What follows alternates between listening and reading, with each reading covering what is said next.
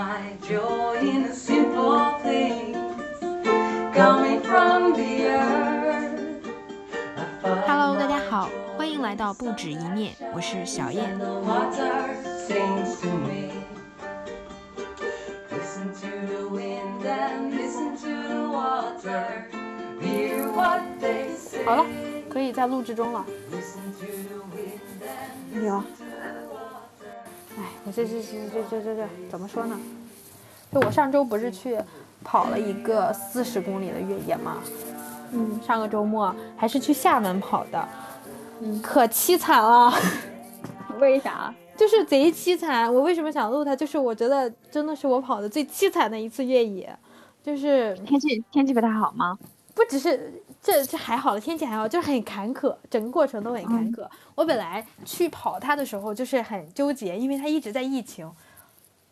就是我第一开始，我而且就我自己，你知道没有什么伴儿，主要是。然后我一我为什么要去跑？就是呃，就是一开始就是本来毕业之前想跑的，想跑一个五十，那不是后来越野就出事儿了嘛，就不让报办比赛了，我报的比赛都退了，退了之后我就很很耿耿于怀，我就想我今年一定要跑跑一个长距离的越野，然后我跑个四十或者跑个五十都可以这个样子。然后我就一直记着这个事情，我又是那种我要记着我要干的事儿，我就得干完的那种人，所以我就一直记着这个事儿。来了深圳之后，就开始看这附近有没有什么越野赛，然后就就只有厦门在办。然后第一次的时候是上个月的事情，我报了一个五十，准备报名的那一天，疫情疫情来了，厦门封封了，直接。哇，当时厦门直接封了，然后我就把群删了，我就不报了。然后当时还看了很久，然后我就不报了。这一次这这一次报名还是李涛把那个越野报名的发给我，发给我，纠结了很久我才报的名。我就怕他疫情啊，乱七八糟的，而且我要跑很远。我我周天跑步吧，我周六就得去。呃，你知道那个山都在很偏僻的地方。我在中市区嗯中心领了包之后，我要去，我要坐一个小时的一个多小时的那种 BRT，然后才能到很偏的一个地方。嗯，跑步的地方，第二天早上要五点多起来就坐接驳车，再走再二十多公里的车，再去到跑步的起点，它就很麻烦。而且你跑完之后也不知道几点嘛，也还不知道怎么去车站呢。就那一段儿它没有什么接驳车，有接驳车都太晚了。所以很多时候他都是厦门本地的人在跑，外地没有什么人。然后我还没有什么呃陪我跑的朋友，我就一开始嗯报的时候也很纠结要不要报，后来觉得还是嗯报一下。嗯，然后然后就就光这个决心就下了很久。呃我我当时周天去跑步，周五的时候发现自己来大姨妈了。然后我就很气，我真的我要气死了。所以就是从那一刻开始，我觉得我很凄惨。别提了，就是来大姨妈的时候跑步，它是会腰疼的。哦，我之哦前不知道，天呐，你来大姨妈跑四十公里，天呐，疯了！我就是我我我跑，我一开始跑的时候，早晨我就有点拉肚子，我就想退赛。我从跑的时候开始就想退赛，然后然后 然后我为我为什么说凄惨，就是从一开始早晨的时候，别人都是跑团一群人去跑，所以你知道备赛的时候大家都很热闹，然后我就自己我自己一个人在那等着开跑。本来就显得很凄惨，但那个还好，跑起来的时候我就有点肚子疼，可能前一天在厦门乱吃，因为它很多都是海鲜嘛，可能有点吃坏肚子，就是有点肚子疼。但是，嗯，跑到十公里的时候就还好嘛，我就想，啊那反正来都来了，就忍着嘛，大不了中途退赛。然后我就开始跑跑跑到 CP 点二的时候，就腰疼，就是 CP 二的时候有那么四五公里全都是平路的那种路跑，他要颠着跑，跑的我腰都要折了。然后我那个时候就要退赛，你知道吗？我就我就说不行，我得退赛，我已经不能跑了，我的腰再跑下去我就折了。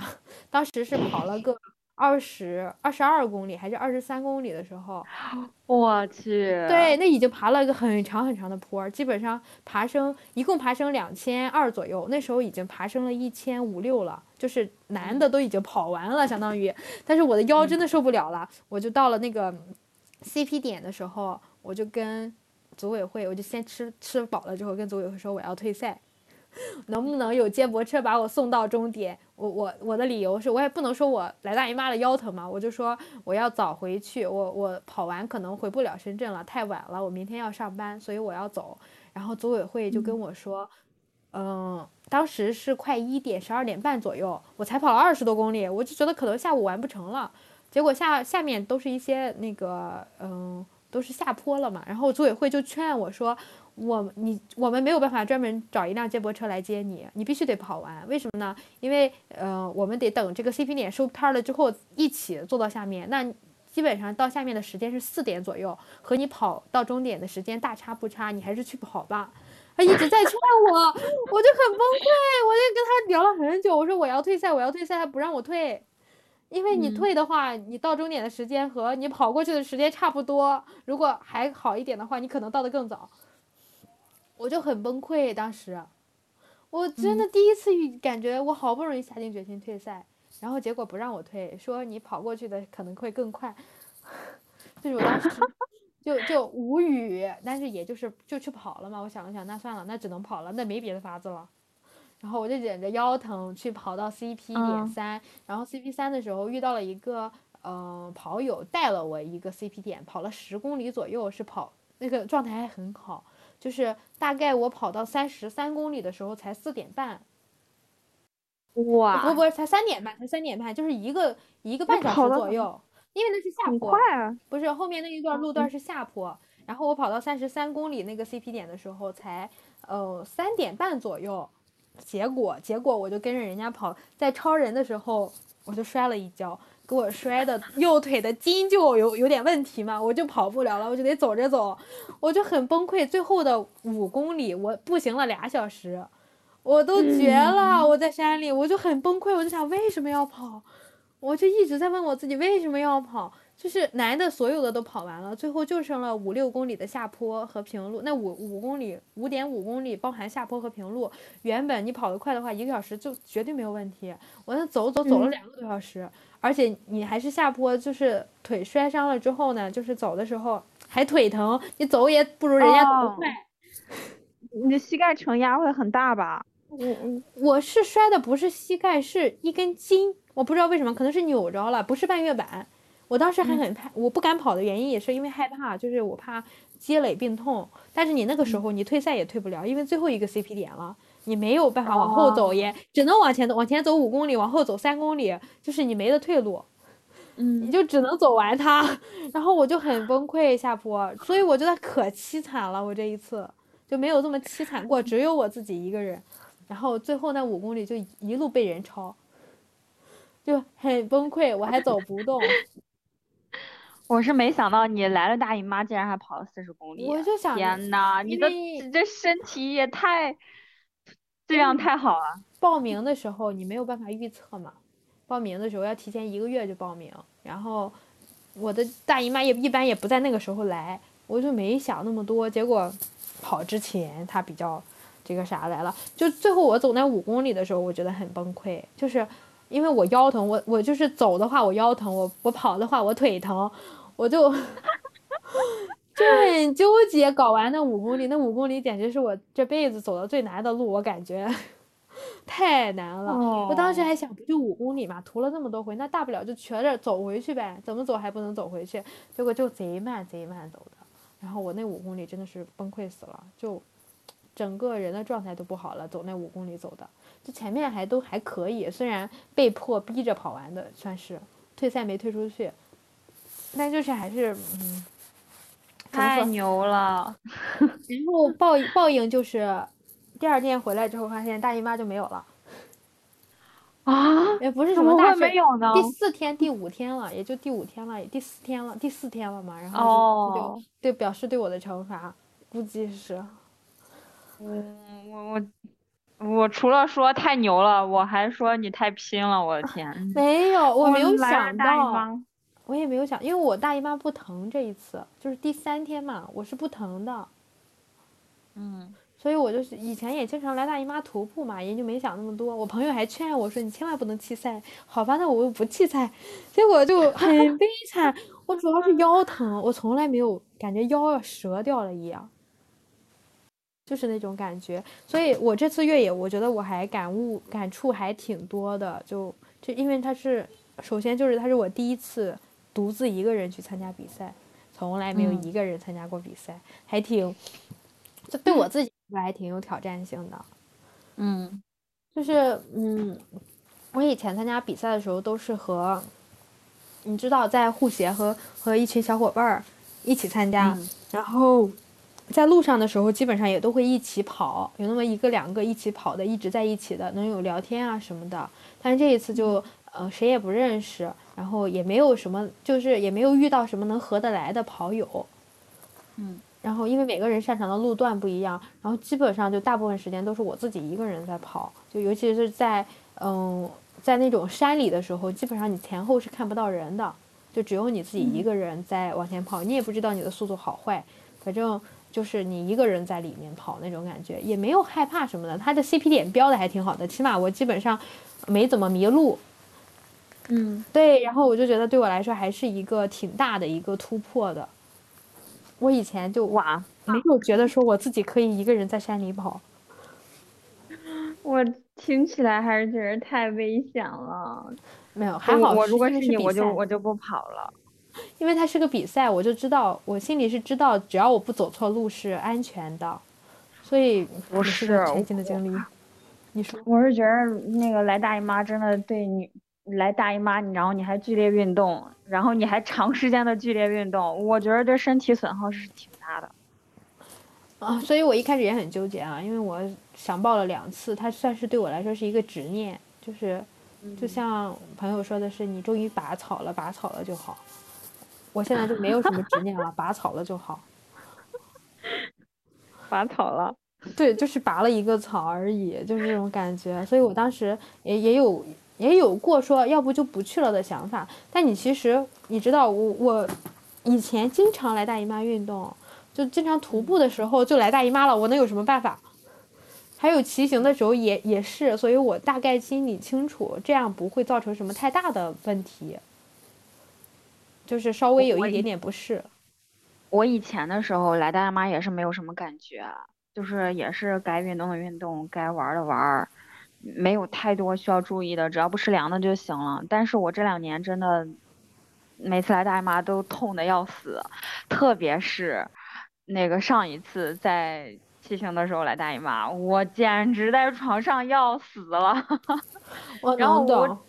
哦，然后我这次就是因为囊肿破裂了嘛，然后正好再加上又来大姨妈，我又感觉要死了，我真的马上就要昏过去了，你知道吗？我都能感觉到我的意识正在流失，俊乔都快要吓死了，他以为我要休克了，就真的，这女生的身体，我觉得这个大姨妈真的是能疼起来能把人疼死。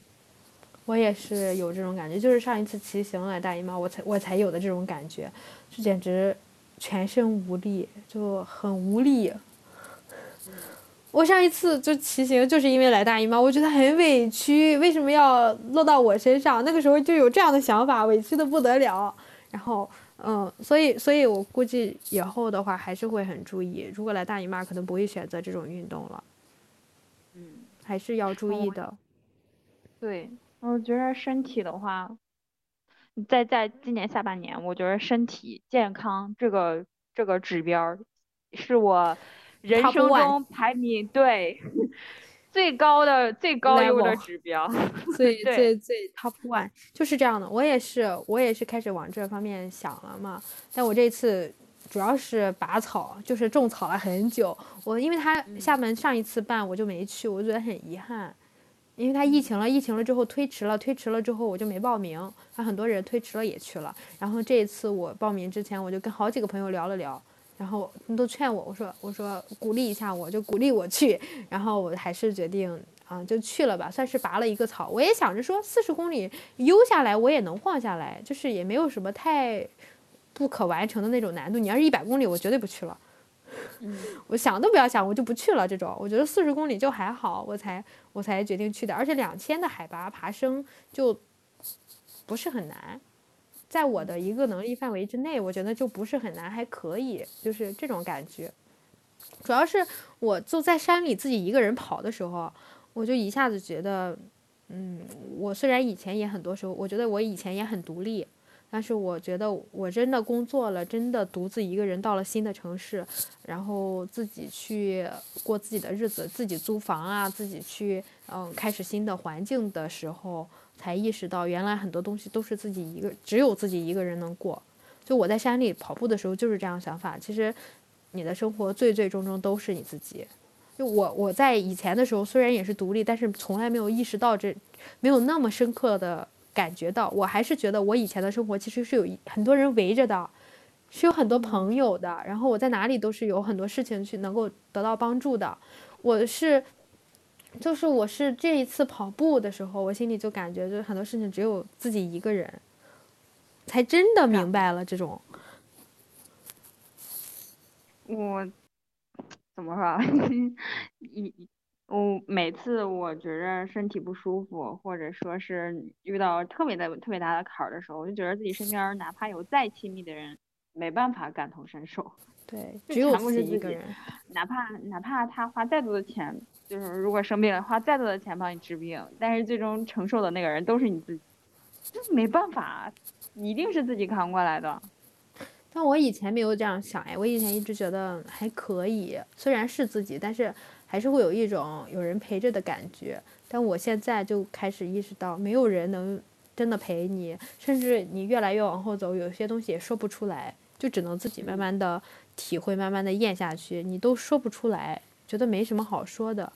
我我跑完越野从车站回到家的这一段哈，就是我腿基本上不太能动了，你知道吗？就是站起来的时候，我就艰苦的挪动。我本来想打个车回来的，结果发现打车就要走很远才能出去找那个打车的地方。然后，呃，去负一楼的时候，他是什么？坐地铁的在排队，打出租的也在排队。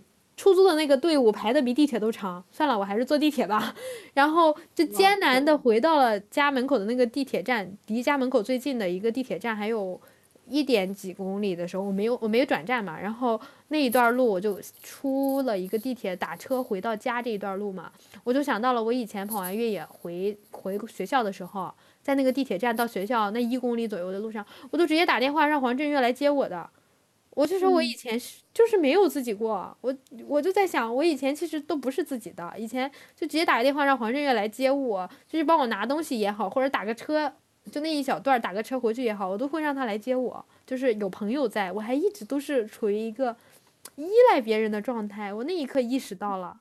哦，你你这么说，你有没有觉得你以前，包括你给人的感觉，包括你自己的阐述，就是在你的口中，你一直是一个很独立的女生？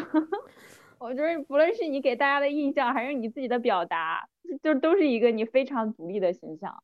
但但其实就像你刚才说的这样，就是回头来看，其实是在依赖别人的。对，对我也是，我我发现还是在依赖别人的。然后我就那一刻，我一下子想起来了那个时候的想法。那时候以前就徒步啊，什么时候回来时候真的很累的时候，我就让黄振宇去接我。就就是在学校不太方便的时候，让黄黄振宇帮我拿快递，就很很习惯，很就这样依赖他，就是感觉还是有依赖的。你出去也有一些别的朋友嘛，就还是蛮依赖的。就真的是自己住了，你要自己回家，你要自己。上楼，你要自己搞你的这些奇奇怪怪的东西，甚至没做没弄完的就要搞完这些东西。我觉得我才意识到，啊，现在才真的才开始要独立，要变得独立。很明显这种感觉，在山里的时候，我就是，其实原来这这这生活中的这些路，可能也有人陪你，可能也没有人陪你，但无论你身边有没有人，其实这些路都得自己走。嗯。这让我感触还挺深的。长大了，真的。然后我后来就是我，因为我是不太擅长路跑的嘛。这一次赛道让我很不满意的一点，很好的一点是它没有楼梯，它没有把楼梯算进去。但很不好的一点是，大概有十几公里的平路，我真的很崩溃。我不喜欢跑平路，因为就是它是虽然这也只有个五公里左右的硬化路面，十几公里的那种。土路的硬化路面，你理解吗？就是没有水泥，但是土路那种很硬，防空防火道，我跑起来也很难受。然后我就不想跑，它又是下坡。然后那些擅长很多跑越野都是擅长路跑的跑过去的嘛。就一到山里，我就属于是跑得比较快的，可能会在超人，就是在在一个挺好的速度上，也可能会超过一些人。但一到那种路段，就是所有人都在超过我，还要让我跑起来，我就很不想跑，特别不想跑。然后，而且就是我我一开始就是一开始上来平路就就在中间位置上嘛，后来一段山路让我跑到了稍微偏前面一点，再往后的平路就让我一直后退，一直后退。我就要一直接受别人在超越我的这个过程，尤其是我摔了之后，我就走的走着走嘛。所有人跟我说加油的时候，我说我要走了，你们先走，你们加油。然后所有人都在超越我的时候，我就真的是在学习如何让别人超越自己的那种感觉。我觉得心里还是会有不舒服的，就是会有一些不甘心吧。觉得如果没有摔到，或者说如果没有那么多的平路，自己练了路跑的话，可能说成绩会更好。但是。也是在这个过程中有点释怀，就是说，你包括我这次能退赛，我觉得对我来说也是一个进步，虽然没真正退成功，是我从来都不会，我可能以前觉得都不是在我的选项里的东西，就很难说我要退赛，因为我还有力气的时候，我还我要退赛，我不想把它忍完，我觉得可能就是长大了，就是开始能接受每个人的节奏不同了，嗯。对，我觉得这是让我感触还是很多的。你有没有生活中有没有那种就是不太还是比较争强好胜的那种时刻？有啊，我觉得我一直都是一个比较争强争强好胜的人。我一直都希望自己是一个快速成长，然后就是跑在前面的那个。嗯。然后你刚才说的这种感觉，我其实最开始攀岩的时候就有这种感觉啊，就是嗯那个。有岩馆里有其他的女生，可能跟我一样，也刚开始也刚开始学攀岩，但是他可能来的频次比我高很多，然后人家进步很快，然后我刚开始的时候我就觉得心里不舒服，就是，然后同时这种不舒服，我觉得会变成自我攻击，然后觉得自己啊，你为什么这么笨？你为什么不可以？会这样，然后后来就又觉着，嗯，就像我那次给你发的那个文字一样，我觉得视角转变了。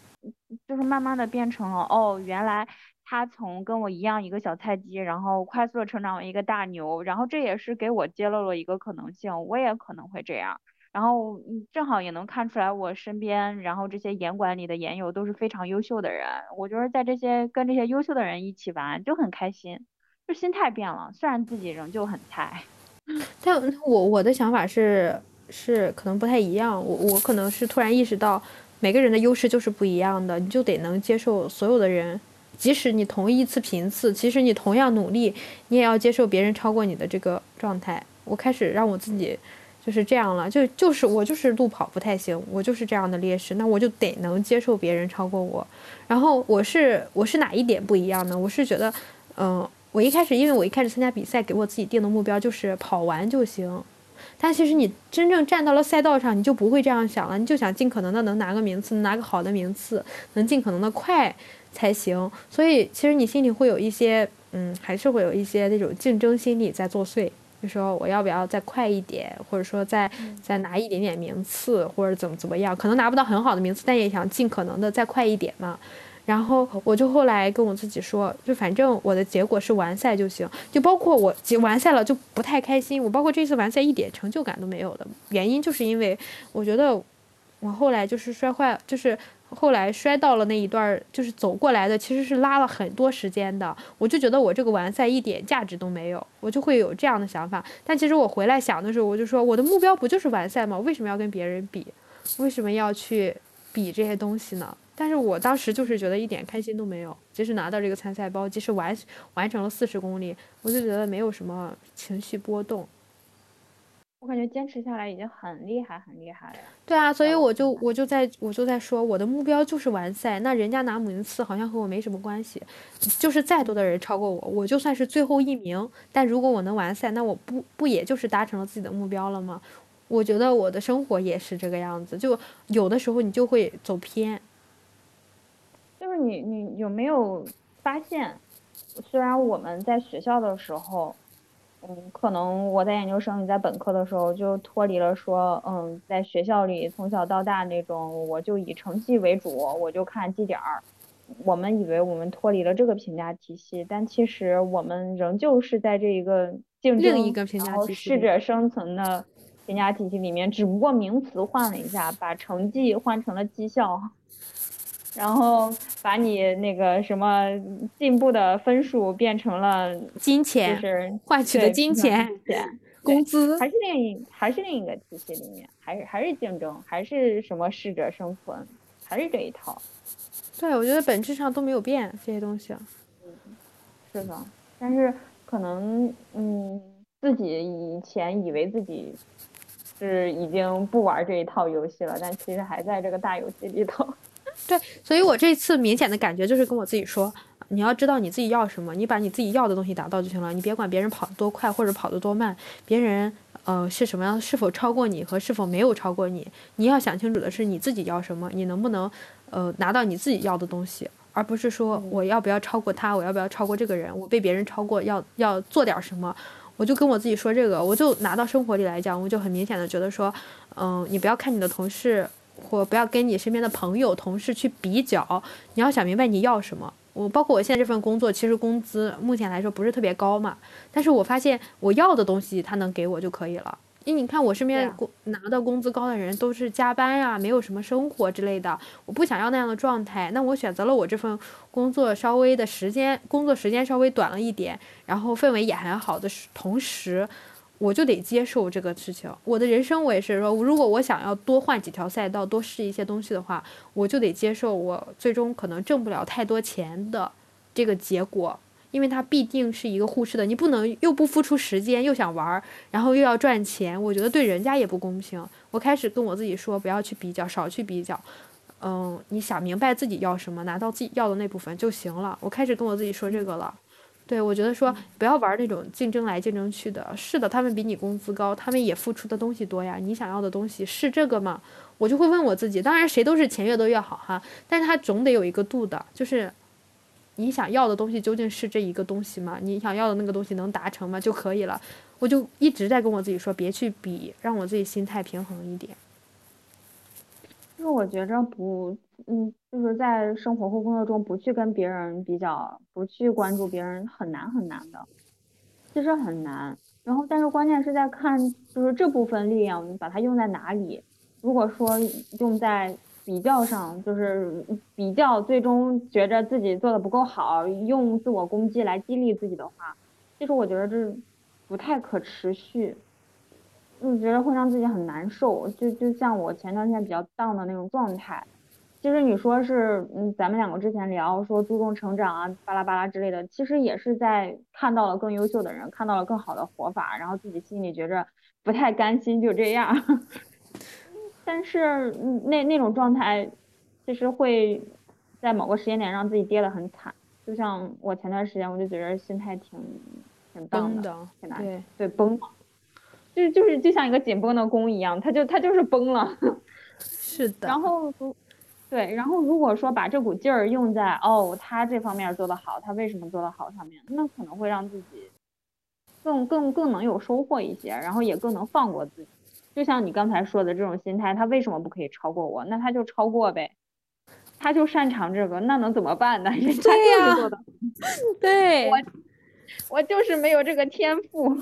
对我现在也是要接受这个东西了，我就是没有锻炼过，我就是没有那么跑量也不高，训练也不高，我凭什么拿那么好的成绩？不可能呀！但是我觉得这个接受的状态可能还还还很长，还需要好几年。我前几天正好听了 Steve 一个播客，那个 Steve 跟那个老姥姥还是姥爷来着在嗯聊这个事情，他们就说自己二十多岁的时候就就也是眼光经常会放在别人身上，但是等到自己三十岁的时候，真的是完全不 care 了。然后我们两个刚才在聊的时候，我就觉着我们两个像是刚刚打开这个放下比较的门一样，其实接下来还是会有很长的路要走，对，对，反复的再踩进来，然后可能真正到三十四十的时候回头看，又觉得又释然。对啊，这也就是我们这个年龄段的经历，好奇妙呀。是。不过，不过我我倒是觉得哈，我我回来的时候，很多人跟我说，就是没有，就是我遇路上遇到的跑友跟我聊两句，说我自己去觉得很厉害啊什么样，我倒没有觉得很厉害，我反而回来之后觉得我只要走出去就有新的经历，还是挺值得的。虽然我真的很累，就因为你周嗯末出去跑比赛，相当于没有休息，然后我上个周的工作就感觉在摸鱼，就是太累了，你就没有办法集中精力去工作那种感觉。嗯，然后，但是还是挺有意思的。就你，我不是自己去跑嘛，然后跑到有一程的时候，就遇到了一个成功的企业家，他就带我跑了七八公里这个样子。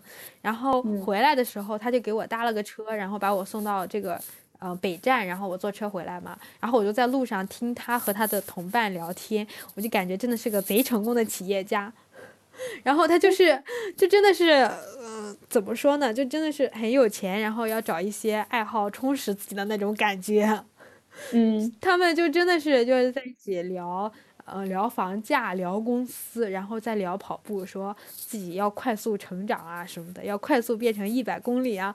我天呐，我在旁边听着，哎，不愧是这种生活，我就觉得，嗯，接接触了一类新的人，这种感觉。就还是挺有意思的，你再去看他们的，嗯，看不一样的人的生活状态吧，算是。嗯，然后你也会慢慢的发现，对你也会慢慢的发现，他们自己说，即使他们也赚挺多钱，也买好几套房子，也有自己的公司的情况下，其实生活也就那么些事儿，也要维护，也要回家做家务。他说他即即使开着公司，他听到他的，他跟他的。嗯，就是同伴们聊天嘛，就是同行们这种同是企业家的人聊天的时候，说我回家也要做家务的时候，大家都觉得嗯，安慰了不少。原来你这样成功的人士回家也要做家务的时候，就是他们的生活也是柴米油盐，也是要和妻子，也讲嗯讲那些养孩子啊这些乱七八糟的琐事儿的时候，就就会觉得平衡很多。就是其实大家生活都是一样的，不管你走到哪一步，你有多少钱也好，就是烦恼的东西不一样了而已，但是还是那些烦恼。是的，我觉着这个点我前两年就放下了，就是放下的原因是因为放下了对成功的神话，你知道吗？就觉得你成功了，就就各种东西都很顺心，都很都顺心如意，都过得很不错了。但其实根本就不是那样子的，就是其实之前对成功的看法也是比较片面吧，我觉得是比较片面。对。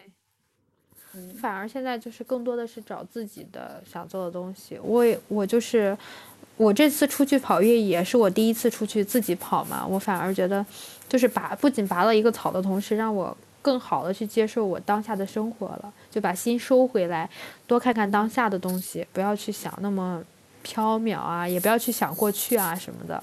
我觉得还是很值得。我后来去回想的时候，我觉得非常值得。就虽然在过程中还是发挥发生了一些，我不是带了个购购期去的嘛，然后就自己给自己拍了一些东西，然后就拍的时候就一边拍自己一边跑嘛，还差点掉到沟里去。天呐，还有一个坑，然后我跑的时候就很不专心，因为你要拍东西的话就不专心，我就差点踩进去，然后我当时我就自己跟我自己说不要拍了，不要拍了，自言自语，反正在山里，然后然后就那种感觉，跟自己相处的那种感觉还挺有意思的。然后自己说，自己跟自己说，你为什么要拍？别拍了，你再拍你就要掉下去了。你要掉下去，你怎么上来呀？我就跟我自己说，贼有意思，真的。然后，然后跑不动了，就就走走嘛，走走，再看看后面有没有人。如果有人追上来了，我就会跟我自己说，要不再跑两步，你还能跑吗？然后就没有人的时候，你就真的就是很，怎么说，就只有你自己了。你有时候就真的是自己跟自己说话，就贼好玩儿，就那种感觉让我。还是挺释放的，我已经好久没有这种感觉了，在山里这种完全释放自己，而且我也没有想任何的东西。我发现我想不了任何的东西，就脑子里只有当下，就说走走完这一步，把每一步走好就可以的这种感觉。嗯，就还是觉得很好玩。所以要试试跑越野，就是有那种比赛，因为它绝对安全。你只要是你要是如果去一个。嗯，非越野赛事的话，这样独自跑山，其实有的时候会，因为如果你不了解路况的话，有时候会丢、会迷路啊，怎么着这种危险。但是如果你跑越野的话，你还是比较安全的，这种感觉就很好。还有吃的喝的，主要是还有吃的喝的。等我等我这次好了之后，明年试一下。对对对，我觉得可以试一下。然后我我在严管的时候。嗯，昨天还是前天去，前天的时候不是去攀岩嘛？平安夜没有人可以过，我也没什么想过的，我就跑去岩馆待了一晚上。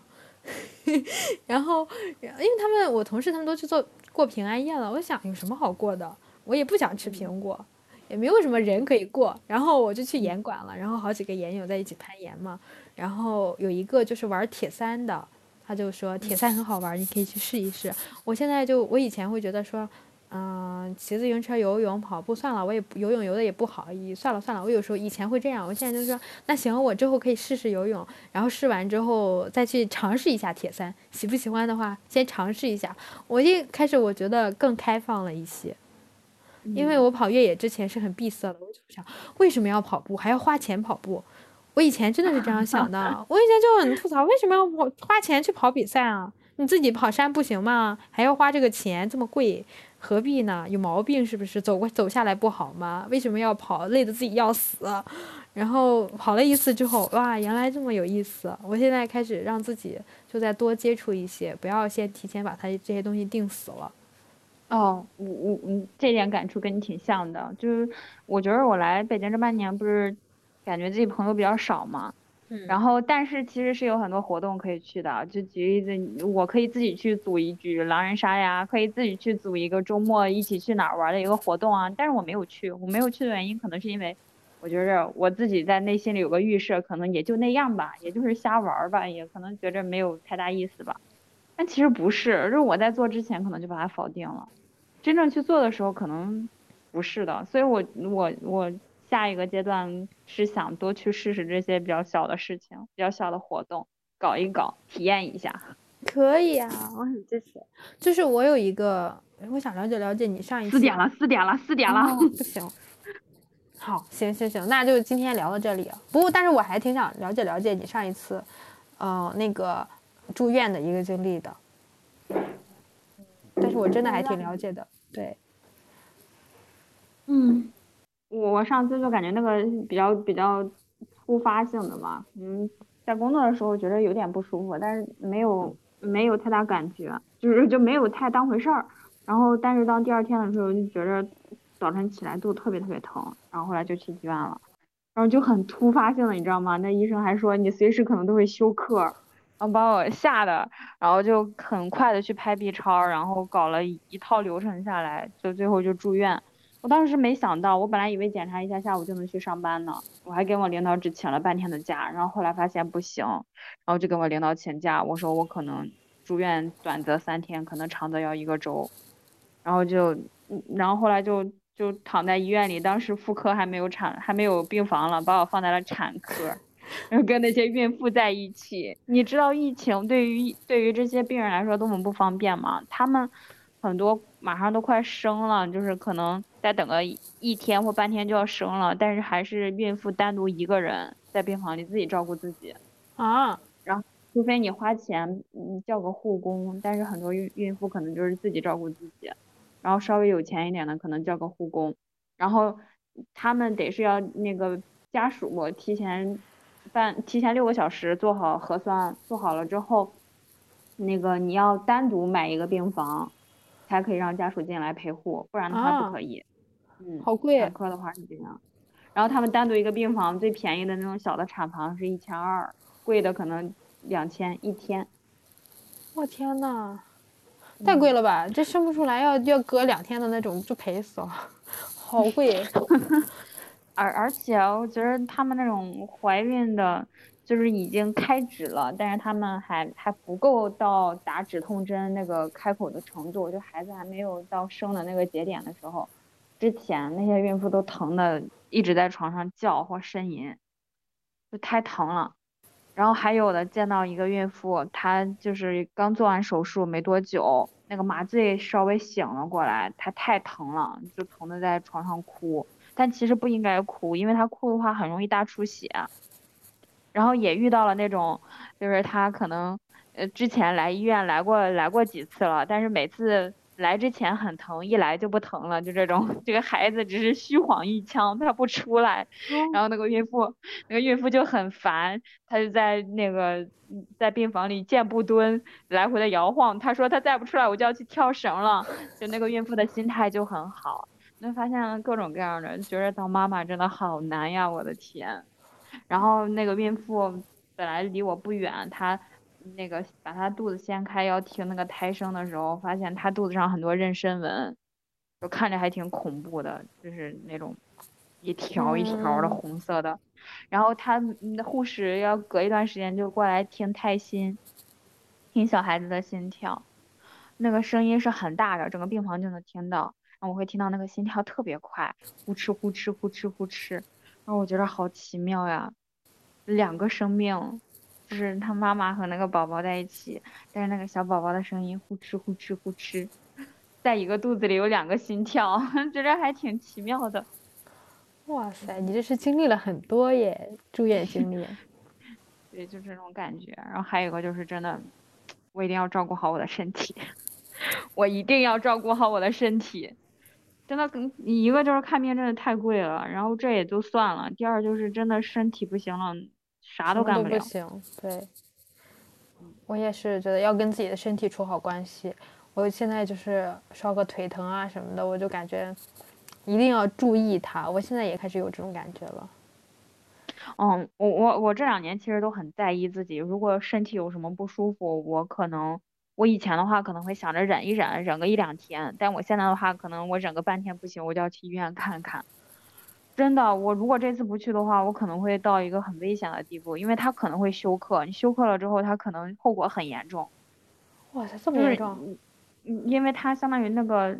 你你身体里破了一个口子，一直流血，一直流血，一直流血，而且这个血它有可能会从你的腹部流到你的，流到你的就是肠，对胸腔，很严重的其实。哇，这么严重？他他他说轻微，其实也轻微，但他如果万一那个血没有止住，后果也很严重。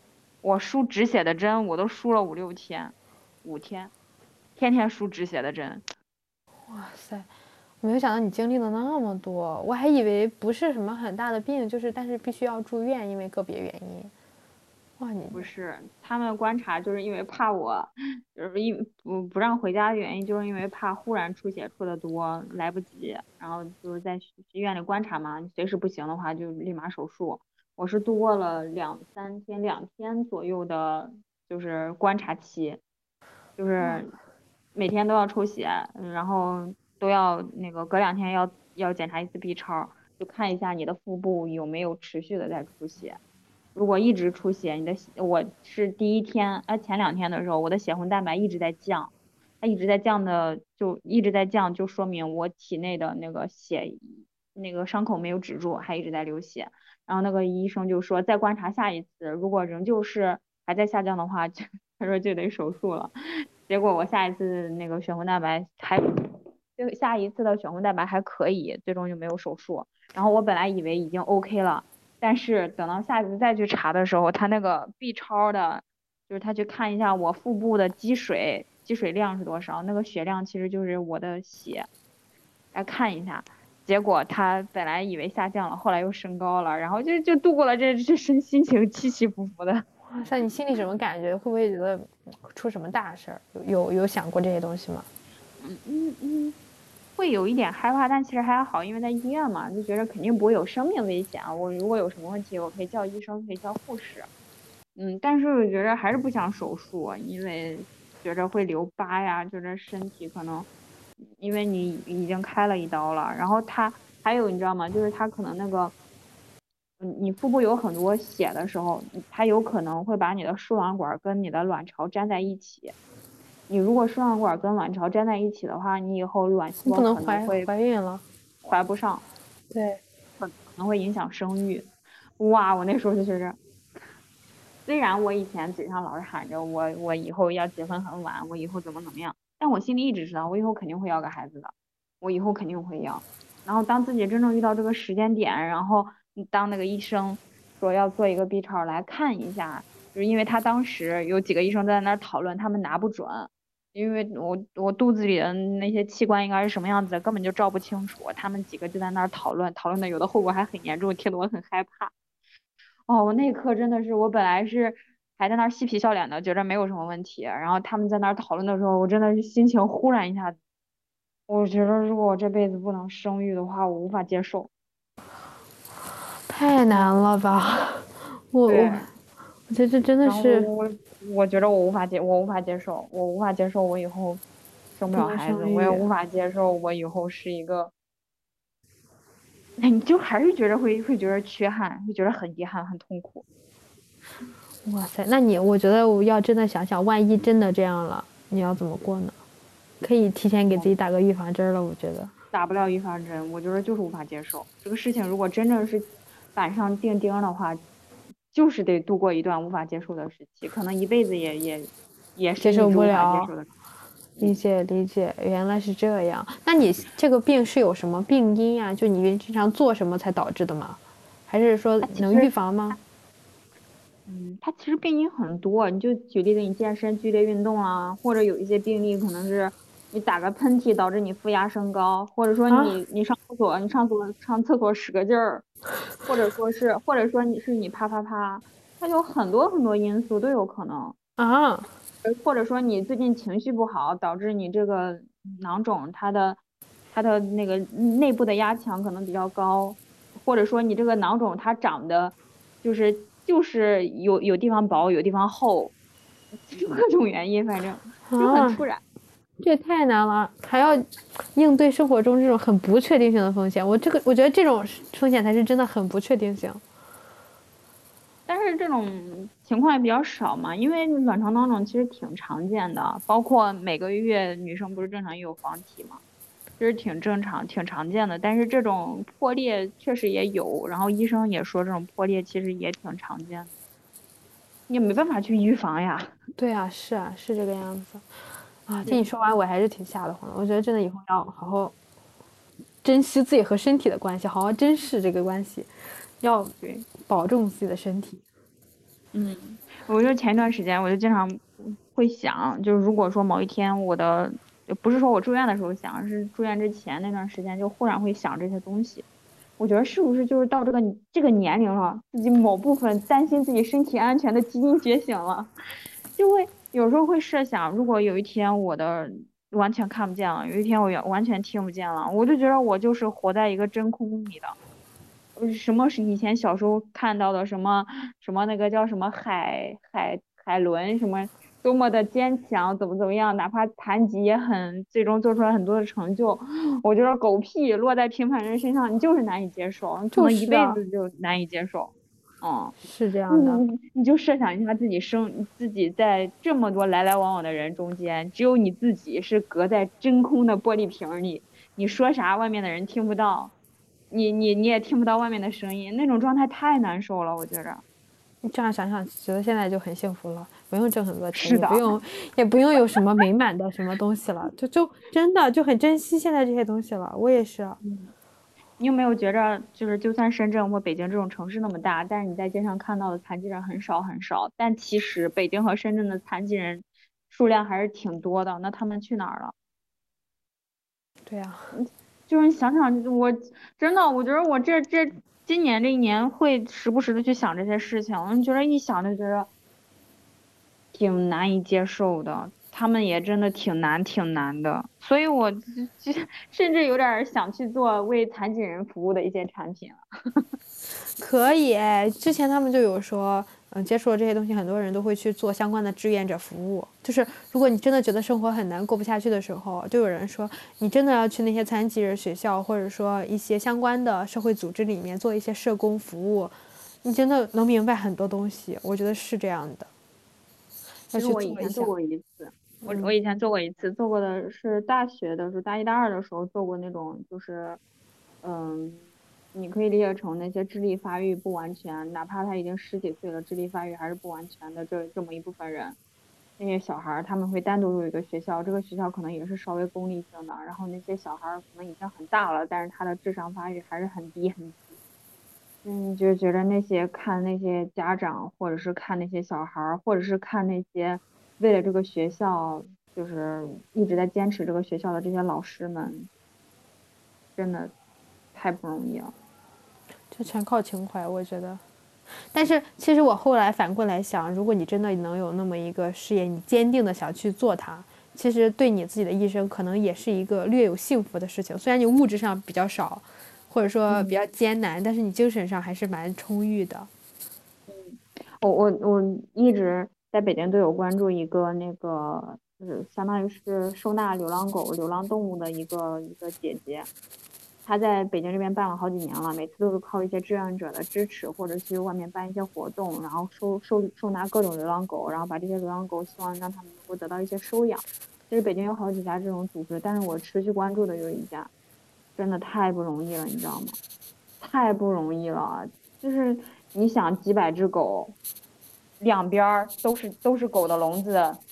几百米或者几十米，这一排都是这种狗屋。你左边和右边每个房间里都有几只狗狗。当你走过去的时候，几百只狗朝你一直叫。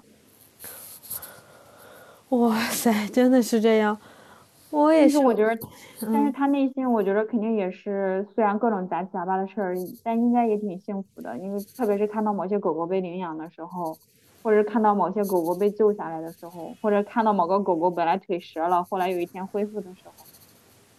那也是那种喜悦，可能我们体会不到。我我我也我也觉得说，真的以后有能力了，也别以后就是说有这样的契机的时候，可以做一些力所能及的事儿，让这个社会更好一点的事情。我以前做英语老师的时候，会有一些这种开心的感觉，就是你真的看着你的学生从一点点不敢做一个什么东西，开始敢做的那种欣慰感。我觉得那种感觉，虽然虽然说。呃，以前工作的时候还是会觉得那份工作做不长久，但是那些感觉一直在，就是会有一种使命感。我也觉得说，如果能的话，真的想做一些事情，就是可能说没什么嗯实际的收获价值，但是能够让呃这个社会变得更好一点点就可以了。这就是价值啊，就是明面上的那种价值啊，我是说，嗯，但是我觉得心理上就说，但其实。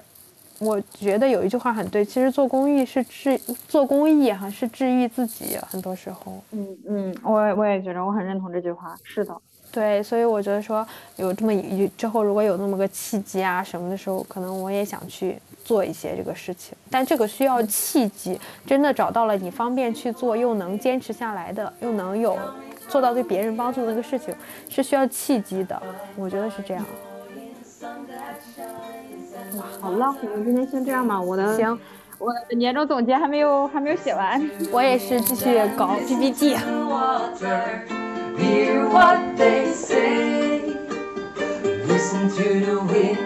不止一面，下次再见，拜拜。